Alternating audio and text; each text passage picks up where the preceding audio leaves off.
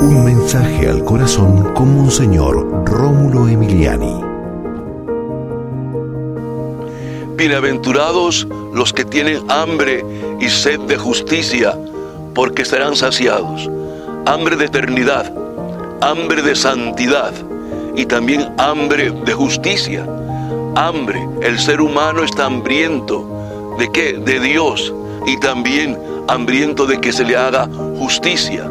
Vamos a pedirle al Señor por usted y por mí para que esa hambre de santidad nunca desaparezca. Padre, en el nombre de Jesús, bendícenos poderosamente, oh Dios, que sigamos sintiendo hambre de ti, hambre de eternidad, hambre de trascendencia, para que podamos, Señor, cada día estar más cerca de ti.